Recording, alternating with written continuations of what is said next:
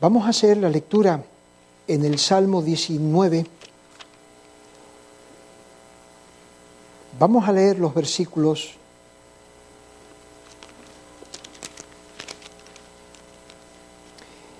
del 7 al 10, que dice el Salmo 19 en el versículo 7, la ley de Jehová es perfecta, que convierte el alma. El testimonio de Jehová es fiel, que hace sabio al sencillo. Los mandamientos de Jehová son rectos, que alegran el corazón. El precepto de Jehová es puro, que alumbra los ojos. El temor de Jehová es limpio, que permanece para siempre. Los juicios de Jehová son verdad, todos justos. Deseables son más que el oro y más que mucho oro refinado y dulce más que miel y que la que destila del panal. Vamos a pedir que Dios nos ayude en esta hora Señor y Padre nuestro, en verdad dependemos de ti. Hemos venido delante de ti como esos que no tienen nada, siendo sucios. Tú nos has recogido, nos has limpiado y nos has puesto esas ropas de gala, esas ropas reales para traernos a tu reino. Reconocemos, oh Dios, que en tanto estamos andando aquí en este mundo, no sabemos qué hacer y cómo hacer de forma adecuada con todo aquello que tú nos das. Tú nos enriqueces con tus dones, pero no sabemos nosotros cómo manejarlos de forma buena y provechosa para honra tuya y beneficio para nuestras almas y nuestras vidas. Por eso estamos aquí. Tú nos das familias, nos das esposa, nos das hijos y confesamos que por nosotros mismos no sabemos hacer el bien que debemos con ellos. Por eso nos tienes aquí, oh Dios, para escuchar tu voz y para que tú nos conduzcas por los senderos adecuados y rectos que tu palabra nos traza. Padre, por los méritos de Cristo, nuevamente ven con nosotros a ayudarnos a hablar y a oír como se debe hablar y oír tu palabra. En Cristo te lo pedimos. Amén. Al acercarnos a las enseñanzas de la Biblia sobre la familia, concretamente sobre los hijos, en mi caso hemos empezado por el hombre. El hombre, el varón, es la figura básica para establecer la familia, acorde a las enseñanzas que Dios ha establecido. Él es el primer responsable y Él lo tiene que entender, Él lo tiene que ver así. Y podrá verlo y pensar de esa manera a medida que tenga una visión del Dios Santo, una, una visión de Dios como soberano y la suprema autoridad en su vida. A medida que él pueda ver a Dios así, es que él entonces podrá ver su tarea y lo que Dios le encomienda a él que haga, empezando por su casa. Hemos visto también cómo la obra de la gracia de Dios en el corazón del hombre produce que éste se vuelva a los suyos, como vimos eh, en el último sermón. Bueno, tenemos ahora estas dos cuestiones claras. Ese hombre se ve ya como responsable y vuelto a los suyos. Ahora viene la pregunta, ¿y qué tiene que hacer? ¿Cuál es su cometido? Esto es lo que trataremos ahora con la ayuda de Dios y veremos un plan general y después el próximo, la próxima semana, el próximo domingo, veremos algunos detalles más.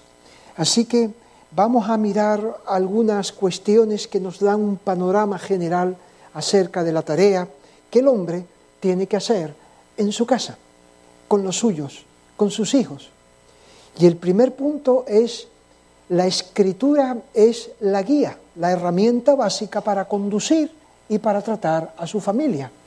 Vamos a mirar ese punto ahora en primer lugar. Siendo Dios quien inclina al hombre hacia los suyos, le envía a esa tarea con los recursos necesarios y con la guía que él tiene que seguir para llevar a cabo tal tarea. Lo esencial entonces, lo primero es las sagradas escrituras.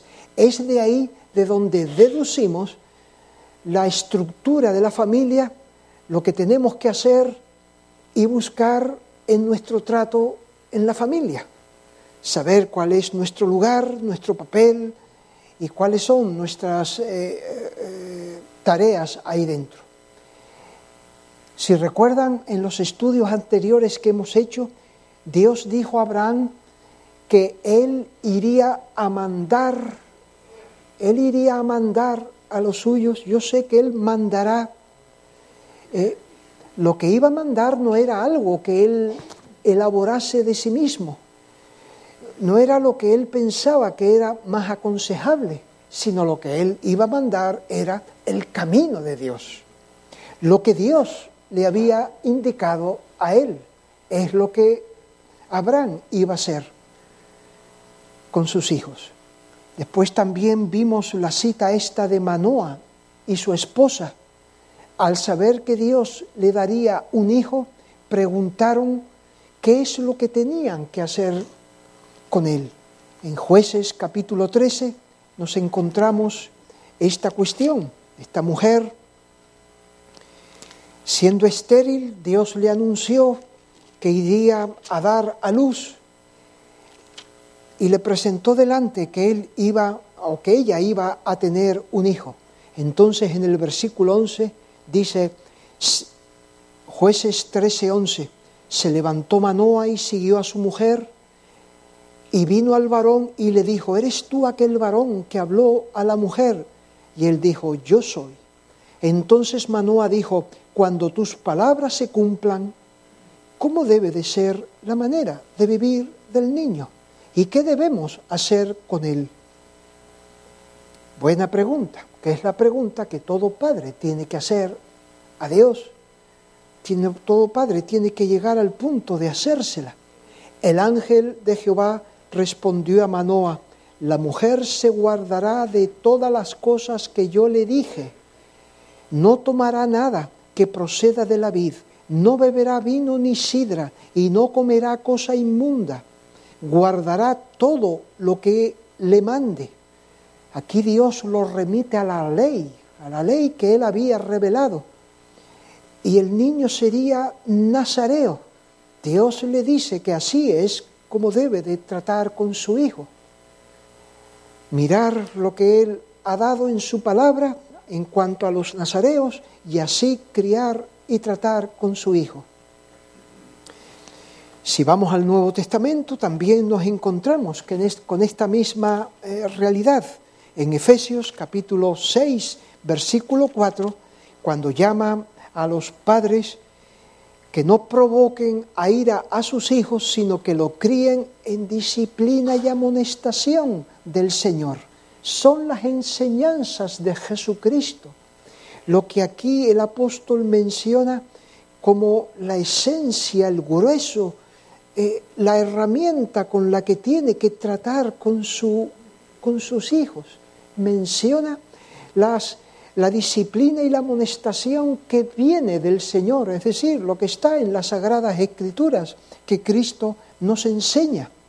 Podíamos también irnos al segundo libro de Timoteo, cuando Pablo habló de Timoteo eh, ¿Cuál fue el factor dominante en la vida de este niño que hizo de él lo que él era ahora? Dice en segunda de Timoteo, capítulo 3, versículo 14. Eh, Persiste tú en lo que has aprendido y te persuadiste, sabiendo de quién has aprendido, que desde la niñez has sabido las sagradas escrituras, las cuales te pueden hacer sabio para la salvación por la fe que es en Cristo Jesús. Sabemos que su madre, Eunice, su abuela Loida, trataron a ese niño con las sagradas escrituras y estaban viendo, ahora el apóstol Pablo el fruto de tal cosa. Es las sagradas escrituras, como acabamos de leer en el Salmo 19, el versículo 7, la que convierte al alma, la que hace sabio al sencillo, la que alumbra los ojos. Eso es lo que los padres tienen que conocer más y mejor y entonces enseñarla a sus hijos. Miren el orden. Los padres conocerla mejor, ahondar en ella y entonces enseñarla a sus hijos. Esto es lo que dice Deuteronomio, que también lo leímos en estos días anteriores, de Deuteronomio capítulo 6, versículo 6. Y estas palabras que yo te mando hoy estarán sobre tu corazón. Y las repetirás a tus hijos y hablarás de ella estando en casa y andando por el camino. Miren dónde ponerla primero. Este es el hombre entregado a conocer las escrituras para después, viviendo a la luz de ella, él pueda transmitirle a sus hijos tales cosas. Bien, tenemos entonces esta herramienta, pero yo quisiera ahora enfatizar una idea. Miremos el alcance que tiene esto. Miremos lo que Dios ha puesto en nuestras manos, que quizás en ciertas ocasiones los árboles no nos dejan ver el bosque, como es ese dicho. Cuando Dios remite a los padres a las enseñanzas de las escrituras para este objetivo de tratar con ellos, no estamos hablando de la posición de los bautistas reformados como ese grupo de la sociedad o ese grupito de la sociedad que tiene una posición particular sobre estas cuestiones de la familia, sobre estas ideas de la Biblia, y entonces los bautistas reformados enseñan estos asuntos a sus hijos, según su entendimiento y según sus tradiciones. Porque por otro lado, ahí tenemos la opinión mayoritaria, por ejemplo, de la ciencia, de los profesionales de la familia, de los profesionales sobre la educación y la vida familiar, que hacen sus planes, que tienen sus teorías, cuentan con el apoyo de científicos, de universidades. Así que eh, los bautistas reformados tienen esta opinión, pero después la ciencia tiene esta opinión.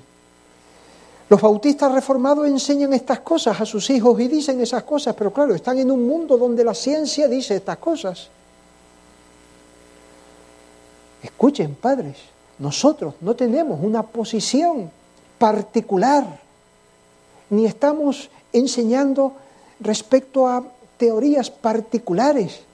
Traemos la verdad a nuestros hijos. O sea, la verdad no es la posición de los bautistas reformados.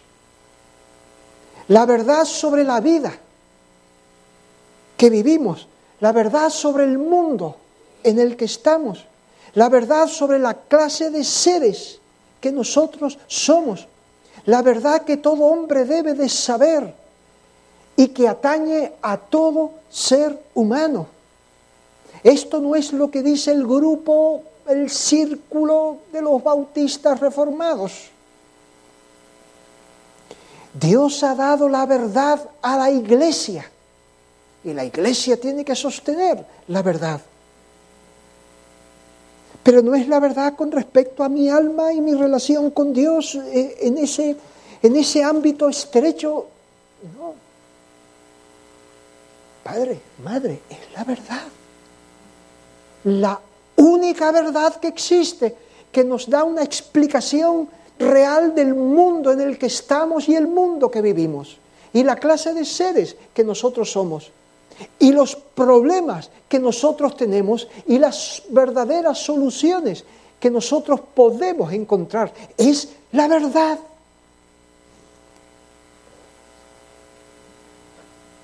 Esto es algo inapreciable. Si nos alejamos un poco y y pensamos, disponer de la verdad, no de simples opiniones y teorías de, los hombres. Consideren la mayoría de estos profesionales de la educación se basa en estudios y teorías de estos grandes científicos, respaldados, como dije, por universidades, eh, estos centros del conocimiento humano y apoyados por esta ciencia, explican la vida, explican al hombre, explican los problemas del hombre, eh, desarrollan su teoría sobre la crianza sobre la base del darwinismo y del naturalismo, que enseña que el ser humano procede del mono. O sea, con esa base, entonces, el hombre procede del mono. La, la vida que vivimos es fruto del azar. Esas son las bases esenciales desde, desde donde ellos desarrollan todos sus argumentos. El fin de nuestra vida y la muerte, nosotros vamos a la nada. Cuando nos muramos, vamos a la nada. Estos piensan que los niños vienen puros a este mundo, limpios, pero luego en nuestra sociedad y relaciones familiares se van condicionando para ser lo que son. Asumen que el hombre al final va a la nada porque el hombre es solo materia. Con estos supuestos, con estos supuestos como base, ¿cómo entonces se elaboran las teorías sobre la crianza y la formación de los niños?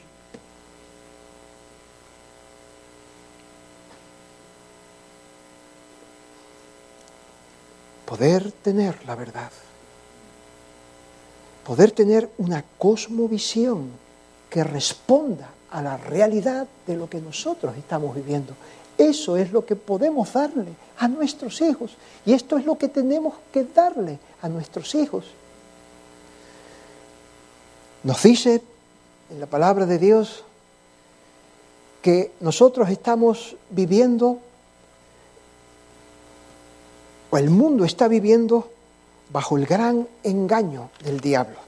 Apocalipsis capítulo 12 habla de esto, la obra que está haciendo el diablo en todo el mundo. Fue lanzado fuera el gran dragón, la serpiente antigua que se llama Diablo y Satanás, el cual engaña al mundo entero. Esta es un elemento, una realidad que tenemos que contar con ella. El diablo fue arrojado y está engañando al mundo entero. Tiene muchos tentáculos, como un pulpo que tiene muchos tentáculos, muchos brazos para hacer eso. Encuentra con el brazo poderoso de la ciencia, del arte, de la música, de la comunicación, de la filosofía, los centros de enseñanza, la política, el Internet. A través de todo eso puede extender el engaño. Las religiones falsas engaña y engaña a los hombres y a los niños, los engaña. Bien, pero esa no es toda la realidad. Además de esto, tenemos también que recordar y hacerle entender a nuestros hijos lo que dice en el Salmo 33, versículo 5 de la misericordia de Jehová está llena la tierra. La tierra, esta tierra, está llena de la misericordia de Jehová. Y hay que aprender a ver dónde está eso, pese a que el diablo está haciendo toda su inmensa obra a través de todos estos tentáculos. Aprender a ver ¿De qué manera? Eh, ¿Y dónde se manifiesta todo esto? En este mundo, en esta tierra. Porque eso es lo que nos enseña. Para eso tenemos la palabra de Dios. Para ver dónde y cómo se manifiesta. La misericordia de Dios que llena la tierra esta. El Salmo 104. El Salmo 104 nos explica de qué manera día tras día Dios está cuidando esta creación, las plantas, los animales y a los hombres. Cómo distribuye los tiempos, el calor, el frío, la lluvia y el sol. Dios cada día, involucrado de una forma personal, particular. Él riega. Habla directamente, Dios es el sujeto de los verbos, Él es el que está llevando a cabo. Es lo que ahí, Él hace producir, versículo 14, el heno para las bestias el vino que alegra el corazón, el aceite y el pan. Ahí habla de cómo Dios cada día provee, sustenta, como dice, sustenta toda esta creación. Son las manifestaciones de la misericordia de Dios. Por eso es bueno traer a los niños aquí y sentarte en el banco y mostrarle a tus hijos el mar, los árboles, los bichos. Que observe todo eso. Cómo Dios cuida, cómo Dios cambia los tiempos, que Él pueda aprender los pajaritos, los insectos, sentarse a ver esto. La tendencia es sentarse a jugar con, con estos móviles que, que, que enganchan tanto que puedan ver la naturaleza, que puedan ver dónde se manifiesta Dios y la obra que Dios cada día hace. La Biblia nos enseña eso, la Biblia nos muestra esto para que nosotros veamos dónde está Dios obrando cada día. Sus misericordias, recuerdan, son nuevas. ¿Cuándo? Cada mañana. Pero eh, en, el orden, en el orden espiritual, tenemos que recordar otra cosa y así hacérselo saber a nuestros hijos. Jesús es el soberano absoluto sobre todo lo que hay en esta creación. Esta es otra de las inmensas misericordias de Dios. Jesús se acercó y les habló, toda potestad me es dada en el cielo y en la tierra.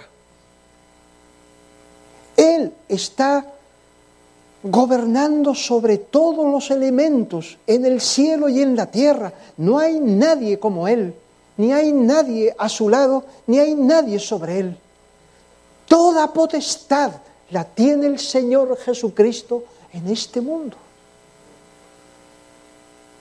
En el cielo y en la tierra y bajo la tierra. Y Él está haciendo su obra de gracia llamando a sus escogidos en toda la tierra. Mira su iglesia, extendida por todas las naciones del mundo. Hombres y mujeres que leen su palabra, que adoran y sirven a Jesucristo, la obra de la misericordia inmensa que Cristo está llevando a cabo. Y Él usa a todos esos poderes que engañan a toda la tierra para sus fines como decía a la iglesia en, en Filadelfia. Le decía Apocalipsis capítulo 3, versículo 10, por cuanto has guardado la palabra de mi paciencia, yo también te guardaré de la obra de la prueba que ha de venir sobre el mundo entero para probar a los que moran sobre la tierra. Cristo, quien habla aquí a la iglesia, dice que Él guardará a este su pueblo que guarda su palabra a la hora de esa prueba que va a venir sobre el mundo entero, el mundo entero. Y Él ha ordenado esas pruebas que vienen sobre todos los habitantes de la tierra. Hijo, estos son estos engaños que están circulando. Dios nos está probando. ¿Y a quienes el Señor guarda? ¿A quienes el Señor sostiene y previene? A los que guardan su palabra. Así que estamos pasando tiempos difíciles en esta sociedad, en nuestra familia, el Señor nos está probando.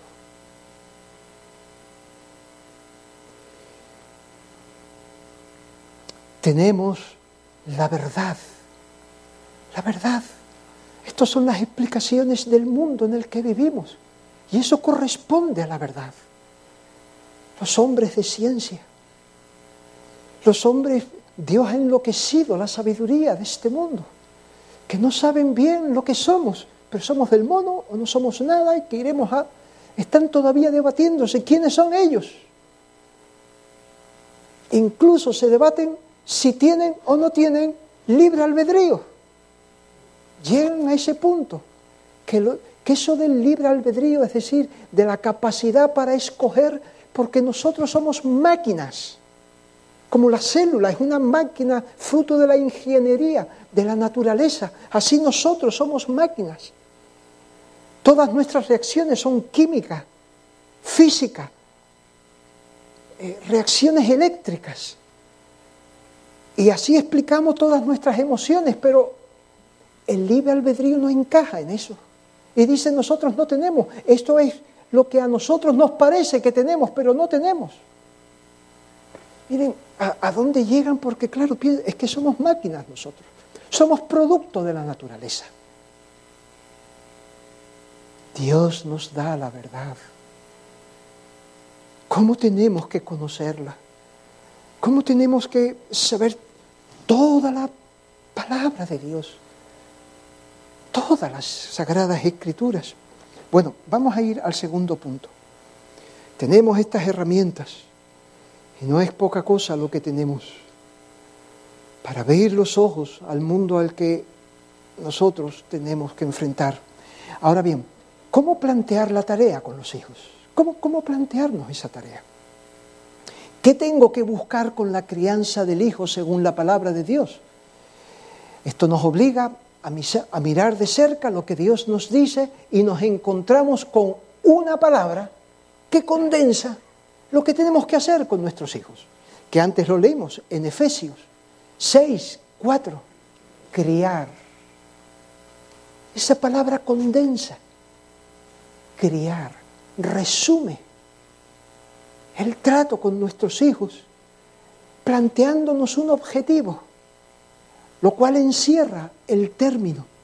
Es un término que quiere decir guiar, preparar a los hijos hasta que lleguen a la madurez. Eso significa criar, prepararlos hacia la madurez.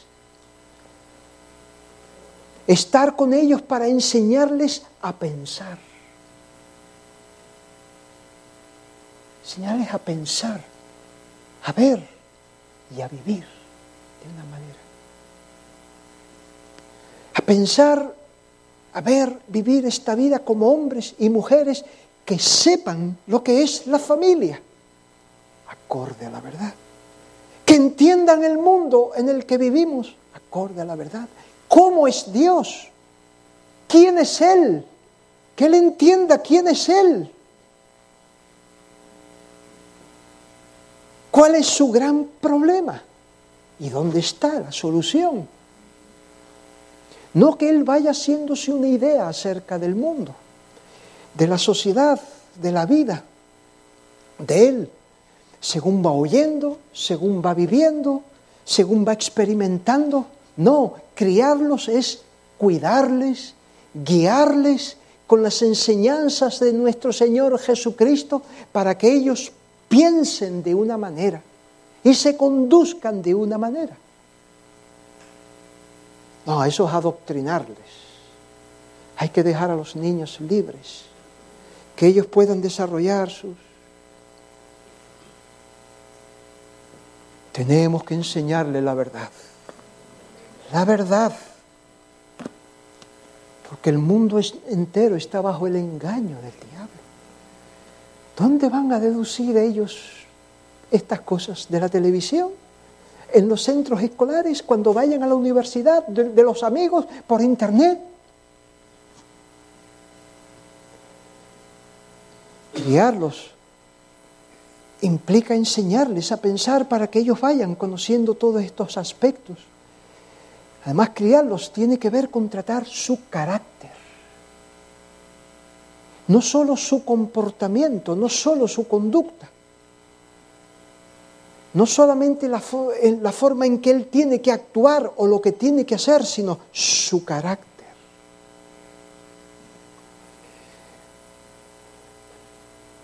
Ir detrás de su conducta, tratar con su interior, de donde sale cómo es Él. No es cuestión de decir solamente que se comporte así, que haga esto, sino que reconozca de dónde, de dónde procede, cómo trabaja su corazón interior. La Biblia nos ayuda a conocer y a entender nuestro corazón. En Efesios capítulo 4, versículo 17, nos habla acerca de esto. Esto pues digo y requiero, 4.17 en el Señor, que ya no andéis como los otros gentiles que andan en la vanidad de su mente, teniendo el entendimiento entenebrecido, ajenos a la vida de Dios por la ignorancia que ellos hay, que en ellos hay por la dureza de su corazón. Está hablando de, de las partes interiores. Nosotros no podemos quedarnos con enseñarle una conducta a nuestros hijos solamente. Claro, cuando son pequeñitos, sí, porque ellos no tienen capacidad para elaborar pensamientos que tienen que ver sobre su corazón y las motivaciones de su carácter. Hay que enseñarles la conducta, pero a medida que crezca habrá que irse adentrando en sus interiores. Por ejemplo, nos dice aquí también, honrarás a tu padre y a tu madre, el quinto mandamiento. Eh, enseñarle tal cosa no queda solamente en haz lo que mamá dice. Porque tú tienes que honrar a tu padre y a tu madre. Haz lo que mamá dice. Sí, pero además es respeta a tu madre. Respeta a tu madre. Cuando tu madre te habla, tú le miras a los ojos, tú no estás mirando para otro sitio. Yo te he visto que tú te pones, mamá te está hablando y tú, no, no, mírale a sus ojos. Mírale a la cara. Aprecia a mamá. Ayúdala. Esto no es simplemente cosas de fuera. Esto está uno ya apelando a lo que tiene que ver con su interior, con su carácter. Que el niño sea paciente que ponga atención, que ayude, que se niegue a sí mismo, para que mire a mamá y escuche y atienda lo que ella dice.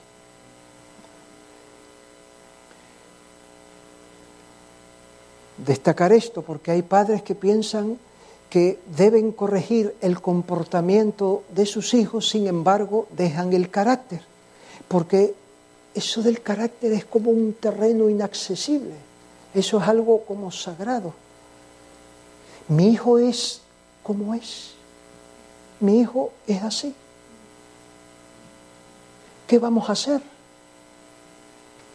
Y se ve el carácter como si fuese un defecto físico, como cuando tú ves que salió con una pierna más alta que la otra. Entonces, ¿qué vas a hacer? Es así o con él los ojos viscos. ¿Qué vas a hacer? Y así se ve en su carácter, como si fuera una manera, un defecto físico.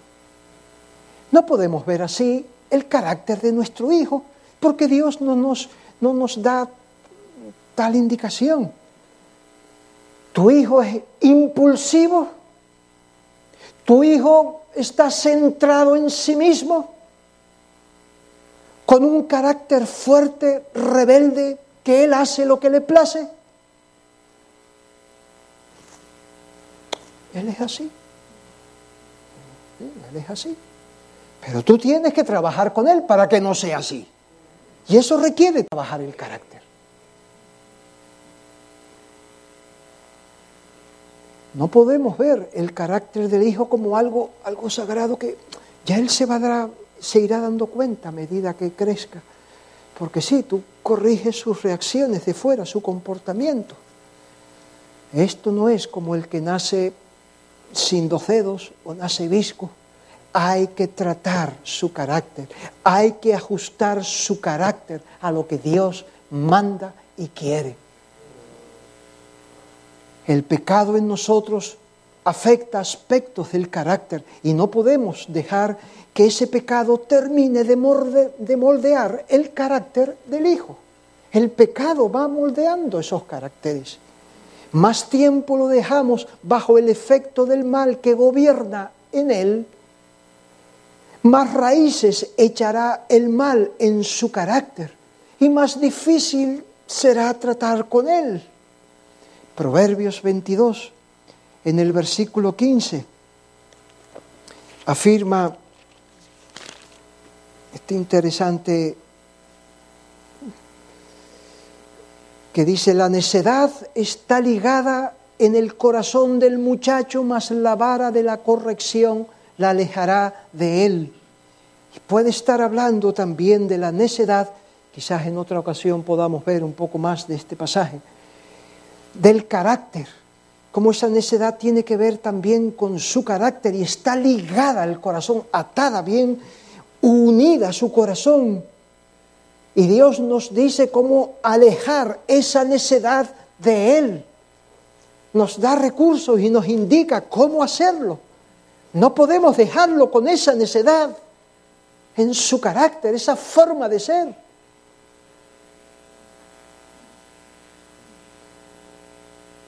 Aquí podemos también destacar un punto, ya que estamos hablando de los hombres, que eh, tienen que abordar esta cuestión de sus hijos, de cómo plantearse esta tarea. Consideren que cuando se procede de esta manera criando al hijo, aplicando la palabra de Dios, eso puede ser un indicativo que ese hombre está tratando la palabra, su corazón con la palabra de Dios. Él está siendo consciente de estas enseñanzas de la Biblia, está sometiéndose a ella, Él está tratando su corazón, Él está entendiendo lo que está oyendo, está asimilando lo que se le está enseñando y está tratando con su carácter. Y por eso trata con el carácter de su hijo. Padres que no tratan a sus hijos con la palabra de Dios estarán entendiendo las implicaciones de las cosas que están oyendo. No lo están tratando porque ellos no se están tratando a sí mismos. Porque si no lo ven en sí, si no lo entienden para ellos, lo van a entender para hacerlo con sus hijos, se lo van a tomar así con sus hijos. Es tan importante entonces que esto se pueda asimilar y someterse a ello y entender las predicaciones y la enseñanza que semana tras semana estás oyendo cuando te reúnes a adorar a Dios y los pastores y aquellos maestros enseñan su palabra, tú la estás asimilando de tal manera que tú estás tratando con tu carácter. Eso te llevará a hacerlo con tu hijo. Miren lo que Pablo decía a, a Tito, hablando de estos hombres así. Decía, por esta causa capítulo 1, versículo 5, te dejé en Creta para que corrigieses lo deficiente y establecieses ancianos en cada ciudad, así como te mandé, el que fuera irreprensible, marido de una sola mujer y que tenga hijos creyentes, que no estén acusados de disolución ni de rebeldía, hijos creyentes, hijos fieles. Vamos a meternos así un poco con esta cuestión, pero habla de fieles, que acatan las normas y las reglas de casa. Que no sean niños con mala fama, que se les ve niños que, ¡ay, este niño! Niños con mala fama, jóvenes con mala fama. No, ese padre que trata con su hijo de esta manera indica que ese padre ha sabido y podido tratar con sus hijos. Ese hombre está entendiendo el mensaje de Dios. Ese hombre está trabajando con su corazón. Ese hombre podría ser, junto con los otros requisitos, un candidato al ministerio pastoral. El hombre que sabe tratar a sus hijos como Dios dice, es algo que dice mucho de él. Así que, ¿cuál es la tarea que tenemos que hacer con nuestros hijos? Criarlos, criarlos. No solo su conducta, sino su carácter, para llevarlos a la madurez, a una manera de pensar acorde a la verdad, que sepa en el mundo en el que se mueve quién es. Miremos el tercer aspecto, la dedicación a la tarea. ¿Cómo, ¿Cuánto vamos a invertir en ello? ¿Cuánto vamos a invertir nosotros? ¿O cuánto debemos invertir en esta tarea? Los niños no salen solos adelante, no se desarrollan por sí mismos en estos elementos como persona a imagen de Dios, como Él podría desarrollarse. No solo es cuestión de tiempo, no solo es cuestión de experiencia y algunos consejos y directrices aquí y allí. La naturaleza de la tarea con el hijo es tal que se requiere una inversión más grande, una entrega más completa. Miren este pasaje. Primera de Timoteo capítulo 2 versículo 15. Pero se salvará, hablando de la mujer, recuerdan que este pasaje está hablando de la, cuando nos reunimos en la adoración, los hombres que oren a Dios, las mujeres que se atavíen y que guarden este lugar, en la congregación y dice, pero se salvarán engendrando hijos si permanecieren, si permanecieren fe, amor y santificación con modestia.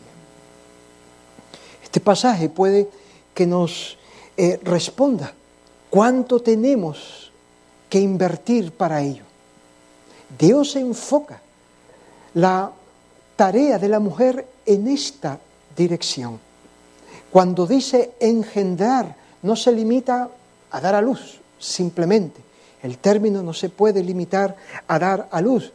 Es todo el cuidado que se deriva de ello. Dar a luz y todo lo que viene después, que hemos hablado aquí acerca de criar. Para lo cual tiene que aprender y ser enseñada. ¿Recuerda lo que vimos en Tito capítulo 2, versículo 4, que se enseñen a las mujeres jóvenes a amar a sus maridos, a amar a sus hijos, ser enseñadas para esta tarea. Dios conoce la naturaleza humana, sabe lo que ha pasado con nosotros y la entrada del pecado, sabe lo vulnerable y moldeable que es el ser humano por los factores que hay en nosotros y fuera de nosotros. Pues a este fin ha establecido que en el matrimonio, hombre y mujer, uno, la mujer se centre en su esfuerzo, en su capacidad y en su tiempo al cuidado de los pequeños, al cuidado de los hijos.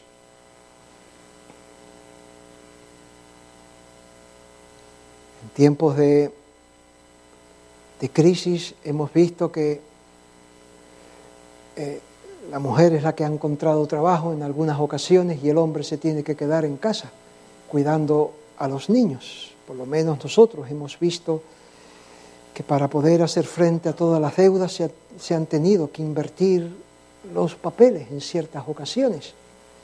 Pero esto es lo, hacia donde vamos normalmente y las mujeres y hombres jóvenes tienen que pensar en esto y planear, proyectarse de esta manera. Esta es una cuestión que ustedes tienen que, cuando están hablando, conociéndose, tienen que plantearla. Lo que este versículo nos dice. Engendrar no es solamente, como dije, eh, dar a luz, sino todo lo que viene después de ella.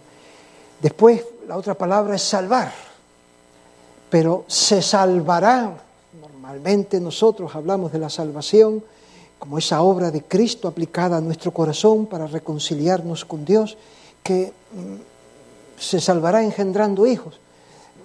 No puede ser aquí que Pablo esté hablando de la salvación por las obras, descendiendo a ese nivel cuando en todos los sitios el apóstol Pablo eh, está hablando en contra de eso.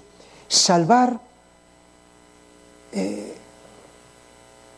tenemos que interpretarlo de otra manera. Eh, es en el sentido de que en la familia, como madre, ella puede desarrollarse completamente como mujer, creada por Dios y salvada por su gracia. Tenemos que entender el contexto en el que se vivía en Éfeso en este tiempo, cuando Pablo dejó allí a Timoteo. Miren en el capítulo 4, versículo 3, cuando estaban ahí sufriendo, oyendo bajo la presión de corrientes que prohibirán casarse, gente que prohibía casarse, gente que estaba viendo que el matrimonio era un asunto de segundo lugar, era algo a lo cual no hay que prestar mucha atención. Hay otras cuestiones eh, más elevadas. Eh, eh, ahí el matrimonio nos limita. Tenemos que buscar una realización mucho mejor para nosotros, no en el matrimonio. Matrimonio es andar con la carne. Consideren hoy, no por estas razones, cómo hemos llegado a la misma mentalidad. Eh, lo que se respira en nuestra sociedad, se ve el matrimonio y el tener hijos como una barrera que se pone por delante a nuestra realización, a nuestras propias aspiraciones. Por eso muchos matrimonios jóvenes no tienen hijos no quieren tener hijos, no quieren comprometerse, no quieren verse con la carga de hijos, porque eso les limita. El consumismo de nuestros días, el buscar el deleite o las glorias personales, ganar más dinero, adquirir más placeres de este mundo, todo, este, todo esto actúa de forma que la mujer busque fuera de la familia su realización en el trabajo, que es lo que le permite adquirir una posición o dinero, metas más elevadas. Si nosotros no tenemos hijos, si nosotros podemos alcanzar metas más elevadas. Y si tienen hijos, los hijos lo pagan porque los hijos hay que ponerlos en centros infantiles o en guarderías, allí en Tenerife, o me parece que en España, quizás aquí un poco más difícil, se usa lo de las abuelas, dejárselo a la abuela. Y a la abuela, como la abuela está en casa, se le deja a la abuela y ellas se van y recogen por la noche, lo entregan por la mañana y recogen por la noche al niño. Bueno, hay matrimonios que a lo mejor no le queda otro remedio por ciertas condiciones económicas. Pero todo eso hay que preverlo, hay que hablarlo. Antes de casarse tienen que hablar estas cosas. ¿Cuál es el plan de Dios? ¿Cómo vamos nosotros a, afrontar, afrontarlo? ¿Cómo? Porque nuestros niños, tenemos nosotros que cuidarlo, pero hasta, hasta dónde requiere de nosotros nuestra entrega para hacerlo. Dios lo ha ordenado así, por la necesidad tan grande de ese niño. Porque sí, está con la abuela, con la guardería, está con aquel. Con... Sí, el niño se va formando unas ideas, el niño va, va creciendo y va madurando a su forma, pero ¿con qué ideas? ¿Con qué ideas crece ese niño? ¿Cómo se educa? ¿Con qué carácter? Porque la abuela de una forma, la guardería a lo mejor no, Desde nuestra sociedad y el gobierno de la nación se promueve al padre y a la madre que se lancen al mundo laboral a conseguir sus metas y que los niños lo pongan en manos de profesionales. Dios dice, la mujer se salvará engendrando hijos. Ella está facultada por Dios de una forma especial para el trato con sus hijos. Y por su maternidad puede llegar a la realización de los planes de Dios para la mujer en este mundo. Si Dios le da hijos, porque hay mujeres que no pueden tener hijos. Pero los hijos no son una frustración para los planes de la mujer. En la maternidad la mujer se puede realizar plenamente. Porque cuántas cosas tiene ella que aprender, aplicar y después hacer con su hijo. Y desde ahí influir en la iglesia, en el mundo, con esos niños, con esas niñas que van a hacer bien a la iglesia que van a hacer bien a esta sociedad, porque una madre estuvo ahí día y noche, enseñándole, tratando con su hijo.